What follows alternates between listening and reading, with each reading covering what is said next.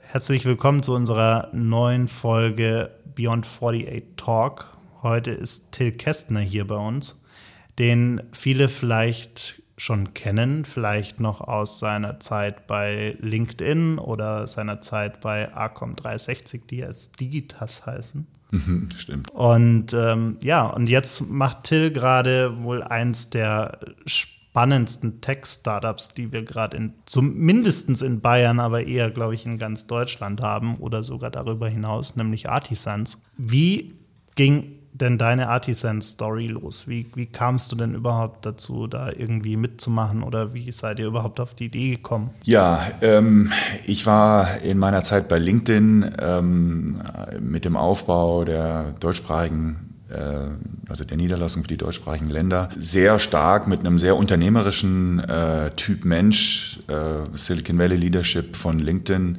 unterwegs und habe für mich in der Zeit ganz klar entschieden, dass ich wieder ähm, eben sehr unternehmerisch agieren will. Für mich war das Thema Tech-Startup da ganz klar auf dem Horizont.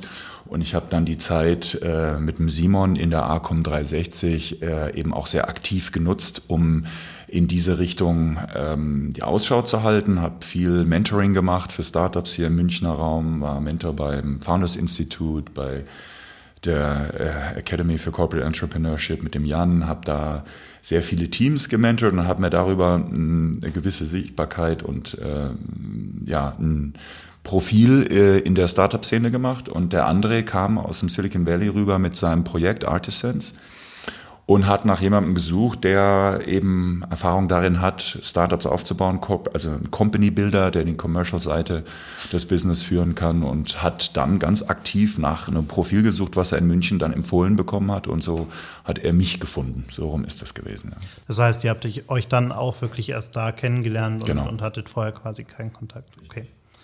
Und ihr seid insgesamt wie viele Co-Founder jetzt so, so, gesehen? Also André hat äh, 15 Jahre bei Audi ähm, Computer Science äh, gemacht, hat dort den Audi App Center mitentwickelt und mit Firmen wie Metaio zum Beispiel gearbeitet, die dann innerhalb von wenigen Tagen von Apple akquiriert wurden.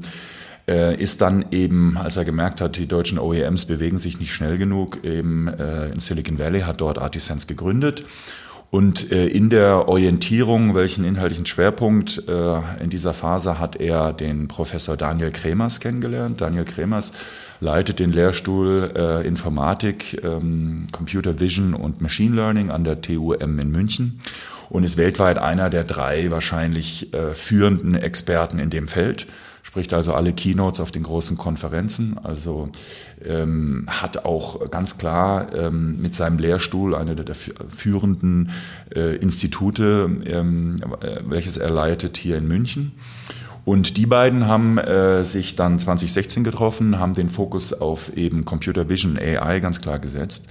Und somit sind wir drei äh, Co-Founder. Wie würdest du denn deiner Großmutter erklären, was Artisans eigentlich macht?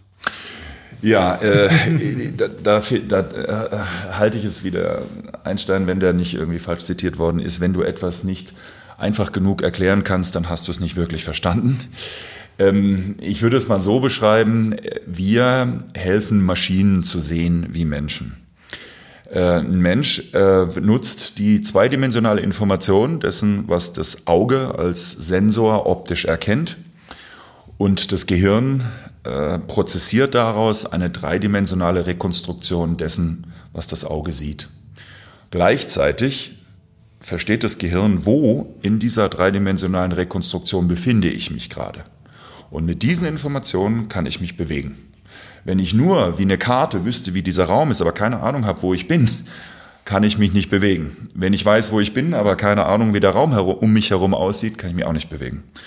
Und genau das liefert unsere Software. Wir sind also eine Softwarefirma, die Algorithmen entwickelt, die genau das für Robotik, selbstfahrende Fahrzeuge, ähm, Drohnen, also alles, was hochautomatisiert oder autonom navigieren will, liefert. Also eigentlich genau das, was momentan ja ohnehin das große Hype-Thema auch in den USA ist, was Technik angeht. Alle versuchen, irgendwelche selbstfahrenden Autos hinzubekommen, egal ob Uber, äh, Google und all die anderen, Apple angeblich auch. Keiner weiß es so genau. Ich glaube, das Projekt ist wieder, ist zumindest äh, on hold. Aber was sagst du denn dann zum Beispiel äh, zu den Unfällen, die es äh, mit selbstfahrenden Autos in den letzten Monaten gab? Liegt das zum einen vielleicht einfach an, an, an normalen Themen, die man gar nicht vermeiden kann? Oder wäre es zum Beispiel, wenn man eure Technik dafür einsetzt, äh, sicherer? Also dazu gibt es, glaube ich, ganz viele ähm, Perspektiven, die man einnehmen kann. Ich glaube, die wichtigste ist, Autos, die von Menschen gesteuert werden, haben eine mit Abstand wesentlich höhere Unfallquote. Menschen sterben jeden Tag auf der Straße, weil Menschen Fehler machen, wenn sie Autos fahren. Selbstfahrende Fahrzeuge schon heute mit der Technologie, die verfügbar ist, senken diese Unfallrate so massiv, dass es ähm, immer schade ist, wenn man über ein oder zwei bekannte Unfälle redet, während Tausende von Menschenleben durch diese Technologie gerettet werden, muss man mal so sehen als erstes. Das Zweite ist, diese Technologie baut ganz stark auf selbstlernenden Systemen auf. Das heißt, ein neuronales Netz muss, genau wie ein menschliches Gehirn, mit den Situationen konfrontiert werden, die da draußen passieren, um danach fit zu sein für die richtige Reaktion, wenn das nochmal passiert. Das heißt, diese Systeme müssen trainiert werden. Man kann die nicht so bauen, dass sie automatisch perfekt funktionieren. Das ist die Herausforderung. McKinsey hat das schon sehr früh formuliert, wie viele Milliarden Kilometer theoretisch diese Fahrzeuge auf Straßen fahren müssten, um in die Range zu kommen, dass sie die Sicherheit haben, wie es ein menschlicher Fahrer zum Beispiel hat. Jetzt ist es natürlich nicht realistisch, dass dieses ganze Training auf Straßen passiert, sondern das wird mit virtuellen Daten passieren ganz stark. Und ähm, deswegen ähm, ist es so ein bisschen ähm, auch eine Mentalitätsfrage ab welcher Robustheit eines Systems packe ich diese Fahrzeuge dann auf die Straße und gehe gewisse Risiken ein. In Deutschland sind wir sehr risikoavers. In USA ist man ein bisschen offener, Systeme, die noch nicht fertig sind, eben schon zu erproben. Das ist der zweite Aspekt. Und der dritte Aspekt, das ist einfach natürlich eine technische Evolution. Und ähm, es wird nie eine perfekte Technik geben, das ist ganz klar. Aber die Autos, die da gefahren sind, selbst die, die diese Unfälle verursacht haben, sind wahrscheinlich schon ähm, Faktor X-fach sicherer als Fahrzeuge, die vor, keine Ahnung, 30, 40 Jahren auf der Straße waren. Das heißt, ähm, natürlich wird es in der weiteren Evolution dieser Technologien auch immer noch Fehler geben, aber man ist heute schon so weit, dass diese Technologie eher Menschenleben rettet als gefährdet. Und ganz klar, Entschuldigung, wenn ich es noch dazu füge, es gibt eben viele technische Ansätze, die aus unserer Sicht ähm, heute schon nicht mehr aktuell sind. Also der Unfall, der bekannt war, weil ein System, was auf reinem Machine Learning basierte und eben versucht zu interpretieren, ähm, einen weißen Truck mit dem weißen Himmel verwechselt hat. Das wäre unserer Technologie tatsächlich nicht passiert. Ähm, diese End-to-End Machine Learning Konzepte sind uns aus unserer Sicht sehr kritisch zu betrachten. Da ist völlig unklar, ob die jemals diese Sicherheit bekommen werden, plus ob die jemals zertifizierbar wären, weil ähm, wie kann man denn die Sicherheit eines solchen Systems bewerten? Gibt es keine Maßstäbe dafür. Unser System rechnet aus optischen Daten tatsächliche 3D-Rekonstruktionen aus und hat somit deterministische Daten. Das heißt, unser System hätte zwar vielleicht auch nicht gleich gewusst, ob das ein weißer Truck oder der Himmel ist, aber es hätte einen räumlichen Körper wahrgenommen und hätte das Fahrzeug zum Stillstand bringen können. Das heißt, wie würdest du nochmal, du hast es gerade schon so ein bisschen gemacht, aber wie würdest du den, den grundsätzlichen Unterschied in der, in der Technologie auch nochmal beschreiben, der der, der euch unterscheidet zum Beispiel von, von einer Technologie, die bei Google zum Einsatz oder bei Uber zum Einsatz kam, mhm. zum Beispiel? Also ich hatte ja vorhin schon erwähnt, die zwei kerntechnischen ähm, Herausforderungen ist die 3D-Rekonstruktion und die Lokalisierung in dieser 3D-Rekonstruktion. In den bisherigen Ansätzen wird es durch sehr aufwendige ähm, Hardware- und Software-Kombinationen äh, geleistet. Äh, das heißt, in den USA ist auch der Hype rund um den LiDAR immer noch sehr, sehr dominant. Ähm, der LiDAR kann nur die Rekonstruktion.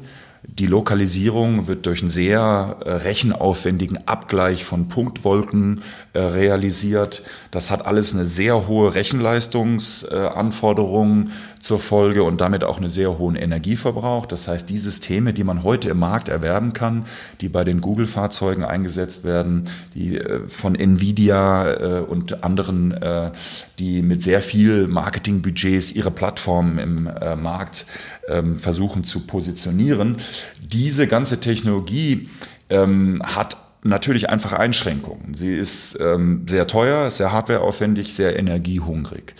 Ähm, Artisans Technologie hat das eine große Differenzierungsmerkmal, es ist ein Algorithmus, der eben nicht mehr Features vergleicht, aufwendige Technologien miteinander kombinieren muss oder teure Sensorik nutzt, sondern wir nutzen einfache Industrie, äh, Industry-Grade Kameras, die man schon im Bereich von 2 Dollar kaufen kann, im Vergleich zu einem LiDAR, der ab 6.000 bis 8.000 Dollar losgeht, wenn er funktionieren soll. Ähm, aus diesen Kamerasignalen macht ein Algorithmus, ohne dass er Geometrien vergleicht, Features vergleicht, Punktwolken vergleicht, rein auf Basis der Analyse von einzelnen Pixeln, macht er die komplette 3D-Rekonstruktion und lokalisiert den Sensor noch in dieser 3D-Rekonstruktion, in einem Schritt. Das bedeutet, das System kann auf einfachster Hardware laufen, im Prinzip auf ARM oder Snapdragon, also das, was im Cellphone läuft, also im Smartphone läuft, ähm, braucht keine äh, teuren, heißen, energiehungrigen Graphical Processing Units wie Nvidia, die in der Spitze über 300 Watt ziehen und wo du dir ein Spiegelei drauf backen kannst und äh, hat minimalen äh, Energiebedarf. Also unser System läuft im Moment bei 20 Watt im Vergleich dazu, dass ein GPU von Nvidia schon alleine 330 in der Spitze zieht. Das heißt, es wären ganz andere Lösungen möglich, technisch von der Hardwareanforderung, von der, vom Energieverbrauch äh, und natürlich letztendlich von der Leistungsfähigkeit. Also die Benchmarks an den, in den Labs äh, von den Universitäten haben halt einfach gezeigt, dass unser Algorithmus eine Order of Magnitude weiter ist als alles, was es sonst vorher an anderen Universitäten bisher gibt. Mhm. Und das heißt einfach weniger Drift, eine höhere Robustheit und damit eine wesentlich höhere Sicherheit. Jetzt habt ihr ja momentan einen ganz guten Lauf, ähm, gerade eine durchaus vernünftige äh, Investmentrunde abgeschlossen. Sehr schön gesagt. Mit, ich glaube, 4,1 Millionen waren es. Ihr habt gleichzeitig oder fast gleichzeitig kurz davor, glaube ich, oder? Kurz davor äh, auf der Slush in Tokio äh, den, den Pitch-Wettbewerb gewonnen. Ihr habt jetzt schon äh, eure Offices in, in äh, München, Tokio und im Silicon Palo Alto, Valley, oder? Genau. Wie kommt man denn überhaupt darauf? Habt ihr die Standorte nach den Orten der jeweiligen äh, großen Autoindustrien auch ausgewählt oder wie, wie kamt ihr auf Tokio zum Beispiel? Also Palo Alto, München, okay. Ja. Ähm, aber wie kamt ihr auf Tokio? Also die Technologie, die Artisans entwickelt, ist jetzt mal ähm, primär nicht notwendigerweise fokussiert auf die Automotive-Industrie alle, die über solche Technologien reden, haben als allererstes immer erstmal das Level 5 Self-Driving Car vor Augen. Für, dieses, äh, für, dieses, äh, für diesen Use Case äh, gibt es aber eigentlich noch gar keinen Business Case. Die deutschen Automobilhersteller haben eigentlich gar keine Motivation, ne? weil ob sie jetzt ein Level 5 oder ein Level 2 Car verkaufen, ist für die kein Unterschied. Plus die Level 5 Cars werden durch Mobility-Plattformen und so weiter sehr viel besser ausgelastet sein. Das heißt, die verkaufen eher weniger Fahrzeuge. Das heißt, der Drang, das zu tun, ist eher niedrig. Ähm, da gibt es noch gar keinen Markt.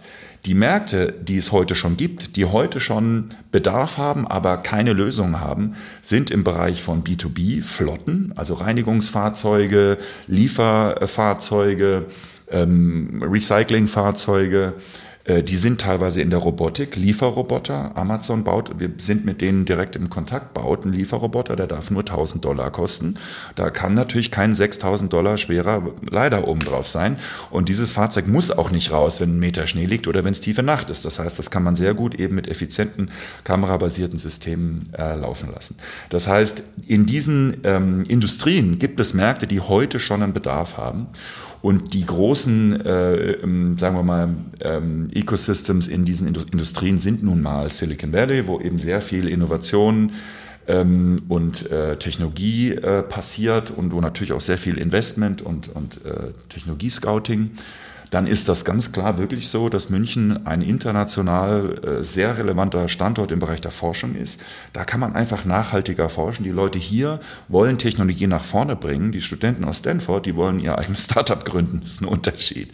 Und natürlich ist Japan schon seit vielen Jahrzehnten ein extrem interessanter Technologiestandort, wo eben große internationale Firmen, die man teilweise gar nicht so kennt, äh, eben ihre Headquarters haben. Und jetzt ist es in der japanischen Kultur so, dass man da zwar sehr gut äh, mit Labs in Silicon Valley sprechen kann, aber Entscheidungen werden nur in Japan getroffen. Deswegen ist es extrem relevant, dort vor Ort auch vertreten zu sein, sich mit der Kultur auszukennen, im Idealfall die Sprache zu sprechen.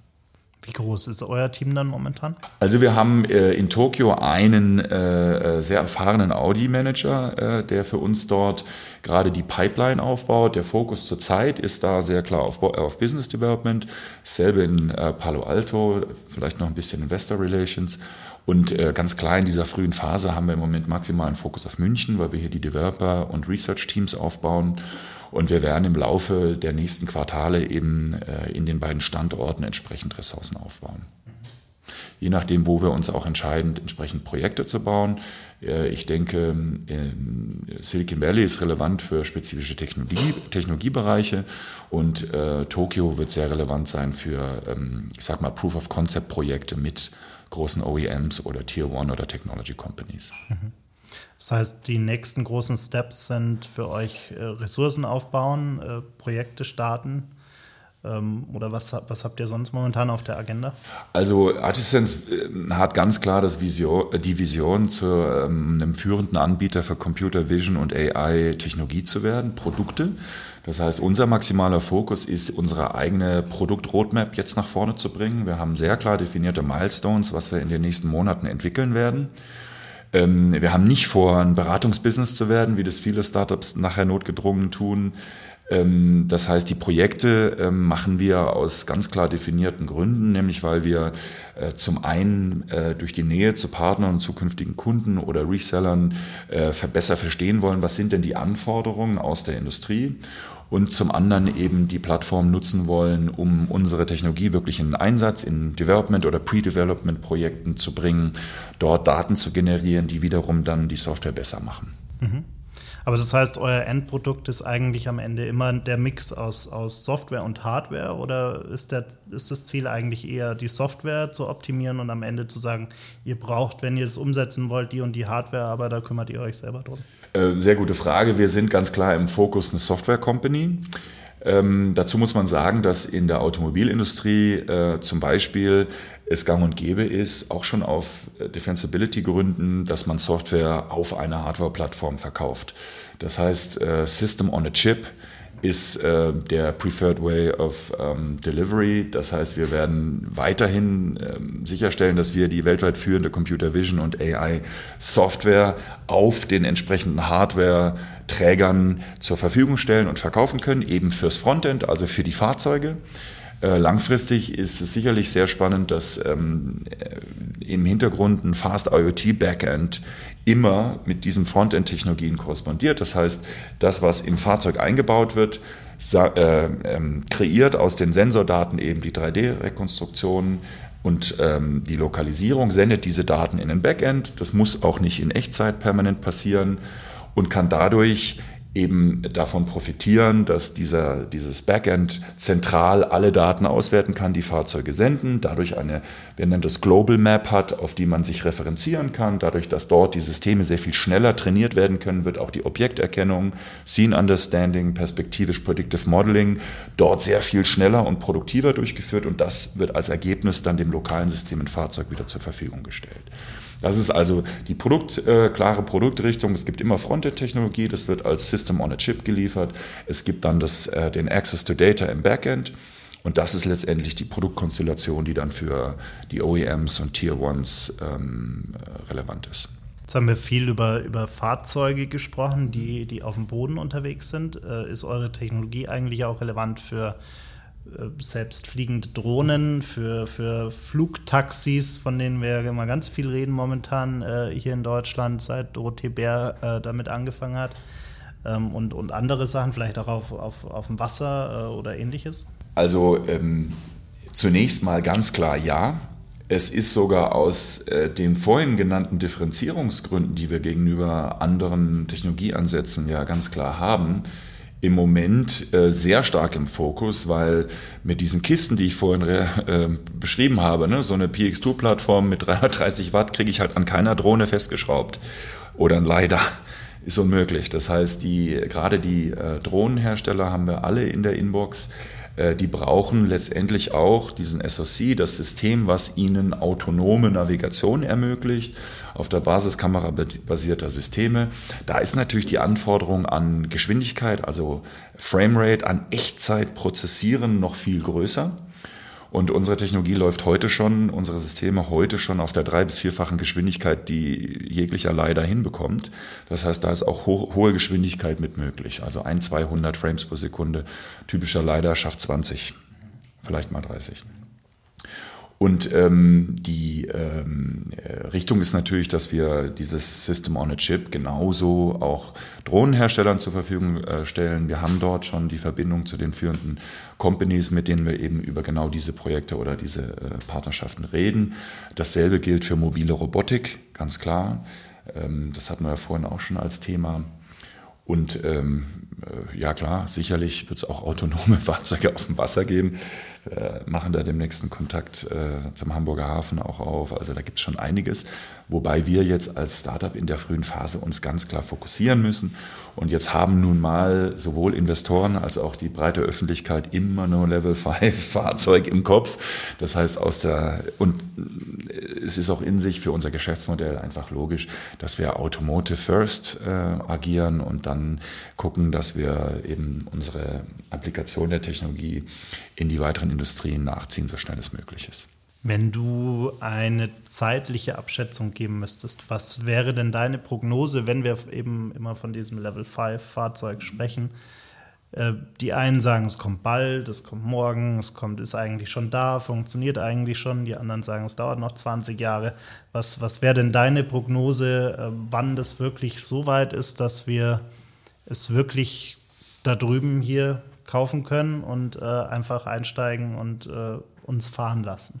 Also zunächst mal ähm, äh, gibt es äh, ganz klare Statistiken, die zeigen, dass jegliche Form von Prognose ähm, eine 50-prozentige Wahrscheinlichkeit hat, wahr zu sein. Deswegen halte ich mich mit solchen Prognosen immer komplett zurück weil ähm, kein Experte der Welt hat jemals irgendwas deswegen richtig vorhergesagt, weil er es wusste, sondern weil einfach 50 Prozent Wahrscheinlichkeit besteht. Da halte ich mich komplett raus. Ähm, was ich denke, was man heute schon sagen kann, ist, ähm, die Technologie für selbstfahrende Fahrzeuge ist tatsächlich heute schon da. Also mit unserer Perception, Wahrnehmung, mit den verfügbaren Path Planning und Control Technologien, die alle schon längst da sind, könnte ich heute ein selbstfahrendes Fahrzeug, und das passiert ja auch in den USA, auf die Straße setzen und es würde fahren. Die Frage ist, wann erreichen diese Systeme die Robustheit, also die Sicherheit? Wann sind die selbstlernenden Systeme so weit, dass sie wirklich die entsprechenden, sagen wir mal, Belastbarkeiten haben? Und da kann man sich natürlich streiten, wie schnell schaffen das die Hersteller und die Operators dieser Technologien, äh, die Systeme so weit zu bringen.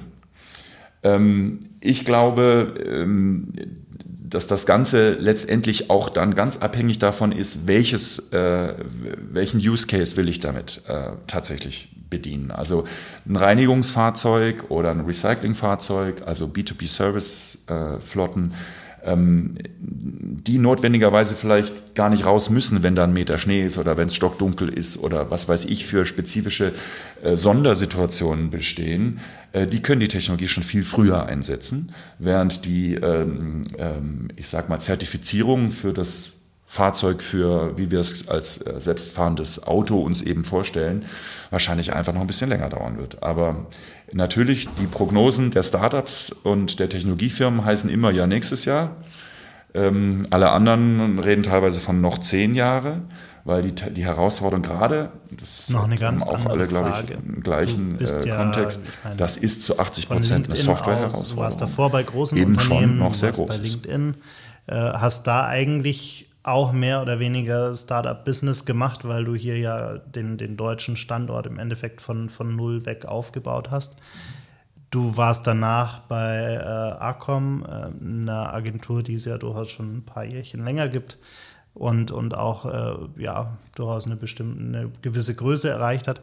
Wie ist denn momentan dein ähm, Eindruck von der Art und Weise, wie sich die Startup-Kultur hier gerade auch in München entwickelt und was sind für dich eigentlich beim, beim Aufbau von so einer neuen Firma, unabhängig jetzt von, von äh, den Rahmenbedingungen, aber was sind eigentlich für dich die, die größten Herausforderungen oder die größten Learnings auch, die du, die du hattest, wenn es darum geht, wirklich die, die Firma aufzubauen? Ähm, ich glaube, eine der Kernherausforderungen für, einen ganz, für so einen ganzen Wirtschaftsstandort oder äh, so ein Ökosystem ist, dass die verschiedenen Player ähm, lernen, besser miteinander umzugehen, besser voneinander zu profitieren, miteinander zu arbeiten. Klassischerweise wird ja immer diese, äh, ich habe jetzt das schöne griechische Wort dafür gar nicht präsent, aber dieser Antagonismus, diese, diese Ambivalenz von Corporate und Startup beschworen. Ähm, das ist ganz schön, wenn man lästern möchte oder wenn man irgendwie versuchen möchte, irgendwas durch Übertreibung möglichst deutlich zu machen. Aber es ist für die, ähm, für uns, um wirklich was zu erreichen, nicht hilfreich. Ähm, wichtig ist, dass die großen Unternehmen lernen, mit Startups besser zusammenzuarbeiten. Und natürlich ist es für Startups auch wichtig, äh, zu verstehen, wie funktioniert so ein großer Corporate. Ähm, und jetzt ist Startup ja nicht Startup. Ne? Also es gibt Universitätsstartups, wo ganz unerfahrene Gründer ähm, losmarschieren und sich natürlich die Birne wirklich blutig hauen an den großen OEMs hier in Deutschland, die eine ganz andere Kultur teilweise haben und die mit, dieser, mit diesem Mindset nicht zurechtkommen. Ähm, wir sind ein Startup, wir haben drei Gründer, wir sind alle über 40, wir haben alle ne, plus 15 Jahre Berufserfahrung, sehr gut äh, differenziertes, diverses Team. Der eine ist halt der Researcher, der andere ist der Industrieexperte und Techniker und ich bin halt der Company Builder und Commercial Guy. Und in der Konstellation könnten wir auch einen Mittelständler führen ähm, und haben das, sagen wir mal, unternehmerische Verständnis dafür, wie muss so eine Company auch jetzt an einen großen Corporate herangeführt werden. Das fehlt einem jungen Gründerteam, was aus der Uni raus ein Startup äh, startet, natürlich komplett. Und da ist es eben wichtig, dass es dort äh, eben auch sozusagen Instanzen gibt, die dazwischen geschaltet werden. Ich habe jetzt gerade mich mit dem Tob äh, Tobi Jan und dem Max getroffen von Startup Garage bei BMW. Die machen das gut. Ne? Die haben eine eigene Gruppe, die weder von da kommen oder von da, sondern die einfach auf den Auftrag haben, beide Seiten zu helfen, zusammenzukommen, zu moderieren den Prozess, Erwartungen zu managen. Und das ist ganz entscheidend, dass wir da weiterkommen. Viele Corporates machen noch den Fehler zu sagen, ach, ich mache jetzt so ein Lab auf oder so ein Accelerator, dann ist das schon mal okay. Und dann der Effekt ist, da, der Effekt ist, dass dann da irgendwelche Corporates sich Turnschuhe anziehen und irgendwie es total toll finden, im Silicon Valley rumzutingeln. Das ist mittlerweile eine ganz eigene Travel Industry geworden. Aber das hat für die Veränderung der Kultur im Headquarter an ganz vielen Firmen überhaupt keinen Effekt.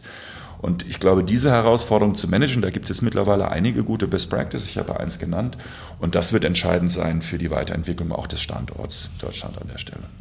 Ich würde sogar noch einen Schritt weiter gehen und sagen, dass viele von diesen Silicon Valley Tours eher einen negativen Effekt auf die Companies haben, wenn dann die Manager zurückkommen und irgendwie nur Halbwahrheiten gehört haben und immer nur die, äh, gerade in den USA, immer nur die shiny Seiten gesehen haben und, und gehört haben, was alles toll und anders ist und dann zurückkommen und mit, mit drei, vier Impulsen meinen, sie können jetzt ihr Unternehmen umbauen.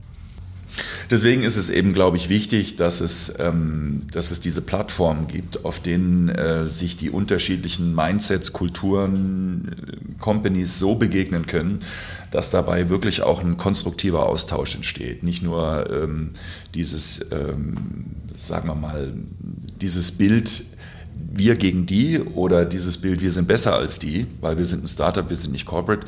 Ja, fein, aber ohne den Corporate wirst du, liebe Startup, im Zweifelsfall vielleicht nie irgendwie gescheit in den Markt kommen. Deswegen finde ich das wichtig, dass das von beiden Seiten eben äh, den Willen und auch die dafür dedizierten Formate und Ressourcen gibt, entsprechend den Austausch wirklich zu forcieren. Ähm, ich glaube, wie gesagt, heutzutage haben wir auch in Deutschland hier einige Best Practices und lass uns einfach auf die gucken und schauen, dass wir die äh, in den Markt kriegen und äh, nicht so viel labern. Ja, also gerade mit dem Max gesprochen bei Startup Garage, ähm, da haben wir auch gesagt, lass uns aufhören zu reden, lass uns lieber jetzt mal äh, den Prototyp in ein Fahrzeug bauen und ein bisschen rumheizen. Nicht rumlabern, rumheizen. Viel besser. So ein schönes Schlusswort. Warum nicht? Danke dir. Cool, hat mich sehr gefreut. Mich auch.